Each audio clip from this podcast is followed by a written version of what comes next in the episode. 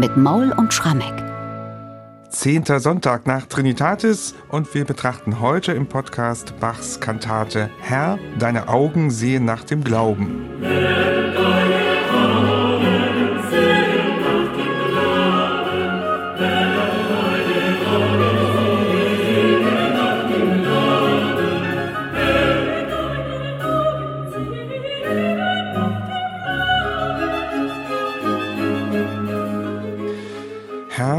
Augen sehen nach dem Glauben. Ein Bibelwort steht hier am Beginn der Kantate und das ist vom Text, wenn man es weiter betrachtet, auch ganz schön starke Sprache. Da bekommt die Gemeinde gleich gesagt, dass sie sich eigentlich nicht bekehren möchte. Damit sind wir auch schon mitten im Thema der Kantate, Michael, denn es geht hier mal wieder um Buße. Es geht um Buße, lieber Bernhard, und es geht tatsächlich um einen hoffnungslosen Fall. Ja. Also um uns. Um uns, ganz Gut. genau, um uns Menschen, die wir einfach von Natur aus Sünder sind und sehenden Auges einfach unsere Sünden immer wieder begehen. Und das Ganze hat einen Hintergrund hier in dem Fall, das ist der Evangeliumstext an dem zehnten Sonntag nach Trinitatis, dem sogenannten Israels-Sonntag, wurde zu Bachs Zeiten gelesen, Lukas 19, Verse 41 bis 48.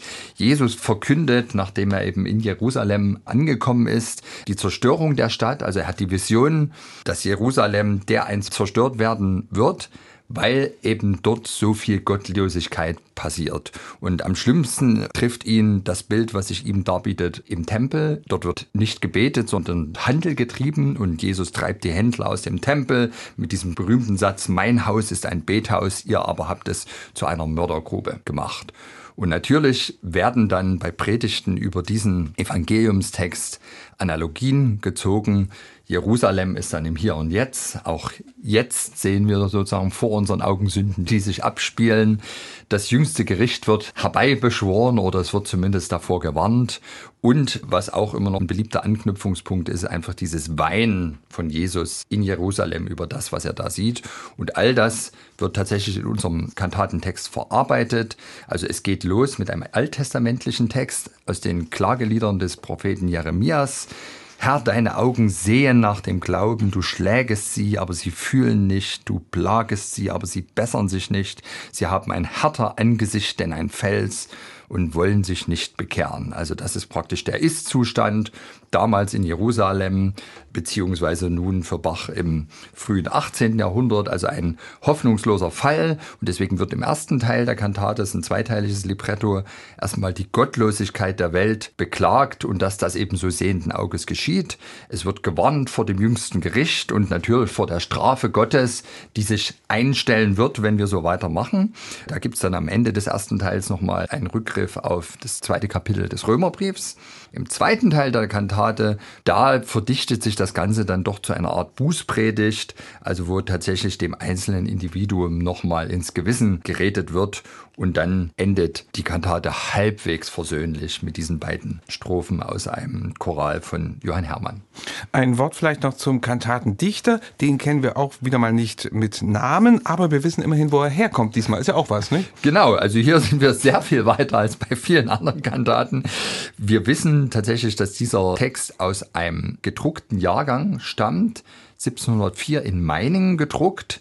Große Teile dieses Jahrgangs hat Bachs Vetter, der Meininger Hofkapellmeister Johann Ludwig Bach, in Musik gesetzt. Bach hat viele dieser Johann Ludwig Bach-Kantaten hier in Leipzig auch aufgeführt und einzelne Texte aus diesem Jahrgang eben auch selbst vertont.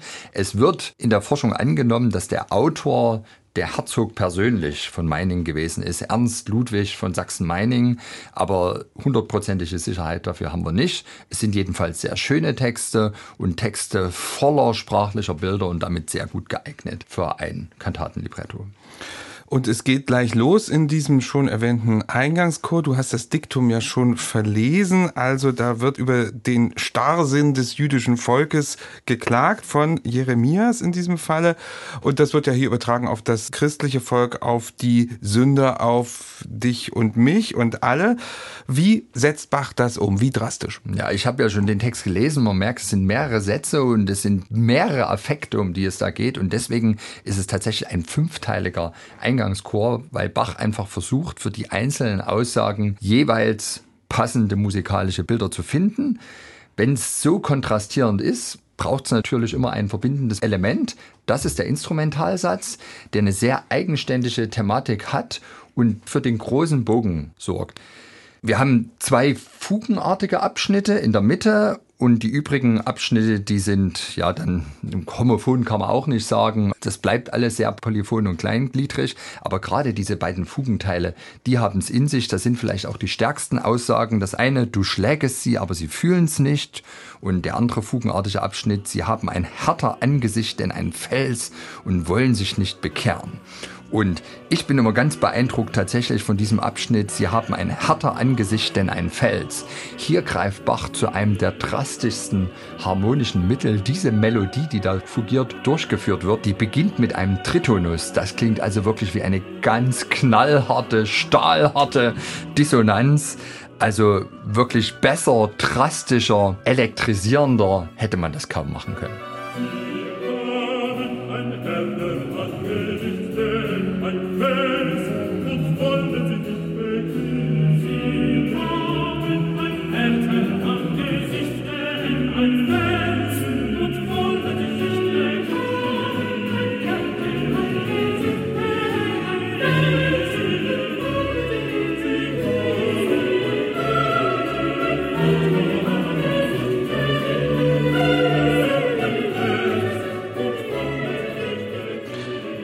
Das war nochmal ein Auszug aus dem Eingangschor dieser Kantate. Gut zu hören, der Tritonus, der Diabolus in Musica am Anfang dieser Binnenfuge. Ja, also Dissonanz hast du gesagt und mit Dissonanzen geht's auch gleich weiter Boah. in der anschließenden ja. Arie, die uns beide wieder mal gepackt hat. Ja, also das ist so ein Stück, wo ich jedes Mal Gänsehaut bekomme, wenn ich es höre. Der Text lautet hier, weh der Seele, die den Schaden nicht mehr kennt und die Straf auf sich zu laden storch rennt, ja von ihres Gottes Gnaden selbst sich trennt. Und der Hauptaffekt, der Bach hier zu einer Aneinanderreihung von krassen Dissonanzen, Querständen, verminderten Akkorden animiert hat, ist dieses Weh der Seele. Und dieses Weh der Seele, das stellt sich wirklich ein ab der ersten Note. Die erste Noten im instrumentalen Ritornell, aber dann auch zu Beginn des Vokaleinsatzes ist also ein E im Generalbass und darüber spielt die Oboe bzw. singt der Sänger dann ein Des allerdings auch mit Chromatik dann gleich wieder verbunden. Also querständiger kann man eigentlich nicht einsteigen. Mhm. Das bleibt über viele schwere und leichte Zählzeiten erhalten und das ist wirklich eine musikalische Beschreibung des Weh und des Ach, wie es sinnfälliger kaum sein könnte. Ganz getragenes Stück, also wieder mal glaube ich so ein Beweis dafür, dass Bach sehr wohl auch in der Lage gewesen wäre, ergreifendste Lamenti für eine große Oper zu komponieren.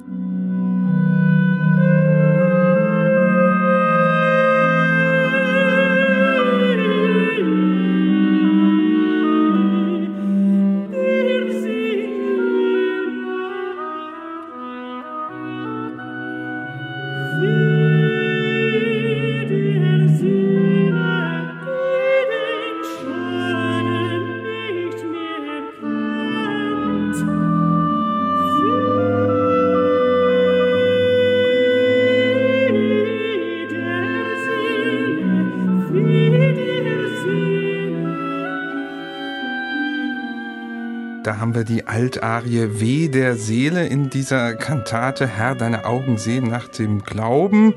Und dann gibt es direkt danach ein weiteres Bibelzitat, jetzt aber nicht als Chor, sondern als ein Arioso vom Bass dargeboten. Ja, und auch das ist wieder ein ganz besonderes Stück. Wir hatten ja häufiger schon mal in Kantaten den Fall, wo wir überlegt hatten, ist es noch Arioso oder ist es schon Arie? Ja. Also immer, wenn Bach in Binnensätzen von Kantaten passiert das meistens Bibelwort in Form einer Art Arie vertont. Da hat Bach in der Regel offen gelassen, wie er das Stück selber nennt in der Partitur. Da steht gar nichts drüber. Und meistens sagt man dann Arioso, aber es klingt doch eher wie eine Arie. Hier in dem Fall hat Bach tatsächlich selber Arioso drüber geschrieben, wie er da eben diese Verse aus dem zweiten Kapitel des Römerbriefs in Musik setzt. Und das ist eben auch eine ganz schön drastische Anklage vom Bass vorgetragen. Vielleicht ist es hier wieder einer der Propheten oder gar Gott selbst, der hier singt.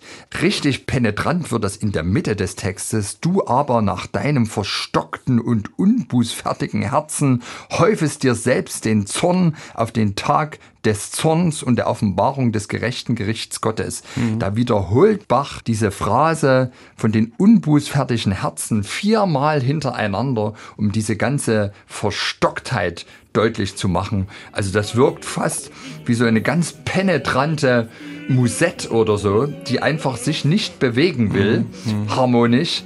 Ganz erstaunlich, wie der Bach also es schafft, diesen doch auch ein bisschen sperrigen Text zwar arienhaft zu vertonen, aber auch in einer Art und Weise, dass es wirkt wie so eine knallharte Spruchvertonung, wie wir sie oft in mehrstimmigen Eingangschören bei Bach erleben aber nach deinem verstockten und unbußfertigen Herzen läufst dir selbst den Zorn auf den Tag des Zorns.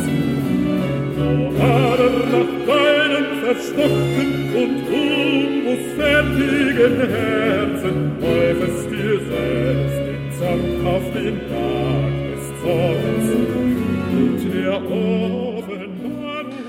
Soweit dieses Arioso, das den ersten Teil dieser Kantate abschließt. Der zweite Teil wird mit einer Arie begonnen, eine Aufweck-Arie könnte man vielleicht sagen. Erschrecke doch, du allzu sichere Seele. Da gibt's auch ein Soloinstrument dabei, das den Tenor begleitet, wo nicht ganz klar ist, welches Instrument der Bach gemeint hat. Ja, er stellt ja zur Wahl Flöte oder Violine Piccolo. Wie dem aber auch sei, es ist wirklich musikalisch der Versuch, den Sünder wach zu rütteln. Also wir sind ja jetzt in der Bußpredigt. Das passiert durch eine sehr weiträumige Melodik. Es hat nicht unbedingt mehr diesen zornigen Charakter, aber jetzt versucht es eben Bach tatsächlich mit den Mitteln einer lebhaften Musik tatsächlich den Hörer lebhaft zu machen. Jedenfalls davon wegzubringen, eben immer wieder sehenden Auges gegen die Gesetze Gottes zu handeln. Und was auch sehr schön ist, dass dann trotz all dieser Lebhaftigkeit natürlich wieder auch Wortmalerei stattfindet. Da gibt es dann ja im B-Teil diesen Zweizeiler, die Gottes Langmut geht auf einem Fuß von Blei, damit der Zorn hernach dir desto schwerer sei. Mhm. Und natürlich ist die Gottes Langmut und der Fuß von Blei dann verbunden mit schweren, mit langen Notenwerten in einem ansonsten ganz lebhaften Stück. Also Bach arbeitet mit allen Mitteln und man kann nur hoffen, dass er Erfolg gehabt hat damals bei seinen Zuhörern.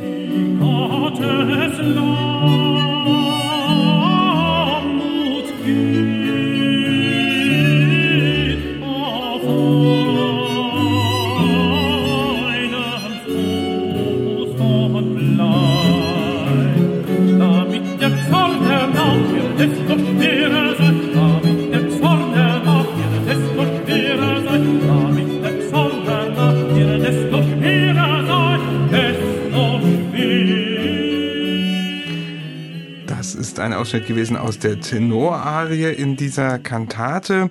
Ja, Michael, bis zum Schluss dieser Kantate bleibt es dabei, dass zur Buße aufgefordert wird.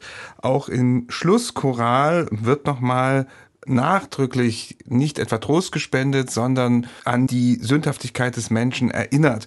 Also überhaupt keine Entspannung heute in der Kantate. Naja, ja und nein. Also vielleicht hat der Bach nicht zufällig gesagt, ich mache nicht nur eine Strophe von dem Hermann-Choral, sondern zwei, damit es wenigstens mit diesem vierstimmigen Choralsatz, der ja eine gewisse Ausgeglichenheit verglichen, jedenfalls mit den anderen Sätzen mit sich bringt, beschaulich ausläuft.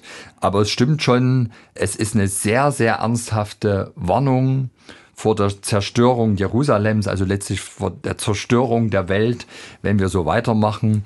Man würde jetzt mal eine kleine Analogie ziehen. Heute reden wir lang und breit über das Thema Klimawandel. Wir wissen alle, er kommt oder ist schon da, aber trotzdem können sich alle nicht einigen, mal auf Nachhaltigkeit zu setzen. Sehenden Auges schreiten wir weiter und insofern hätte, glaube ich, auch Bach heute, wenn er die Kantate über den Klimawandel schreiben sollte, keinen Grund, das am Ende versöhnlich enden zu lassen.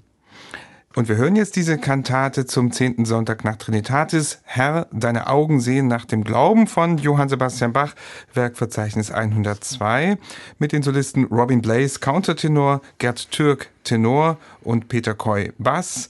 ferner mit dem Bach-Kollegium Japan unter Leitung von Masaki Suzuki.